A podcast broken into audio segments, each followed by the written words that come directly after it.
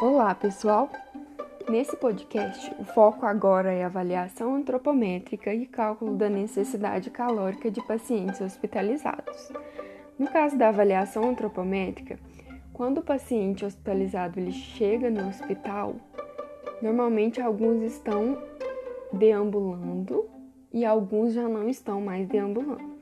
Quando o paciente está deambulando, a gente consegue aferir o peso e medir a estatura de forma fidedigna. Mas, no caso do paciente que já chega sem deambular, a gente já tem dificuldade em conseguir essas medidas. Com o passar do tempo, o paciente que chegou é, deambulando normalmente, ele, em consequência de alguma doença ou outro problema, ele para de deambular. E aí vem a dificuldade maior de se conseguir aferir o, o peso e a altura e então a gente utiliza fórmulas estimadas, justamente para estimar o peso desses pacientes.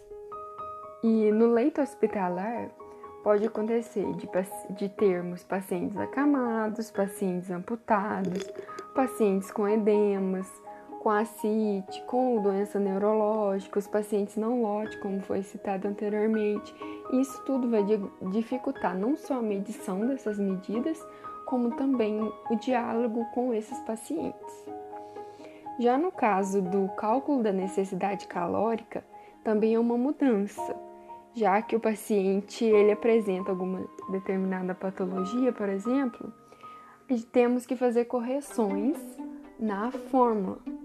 Então, temos correções para o fator injúria, no caso da doença, para o fator térmico, caso o paciente apresente febre, correções para edema, já que o líquido do edema ele altera o peso do, do paciente, superestimando esse peso.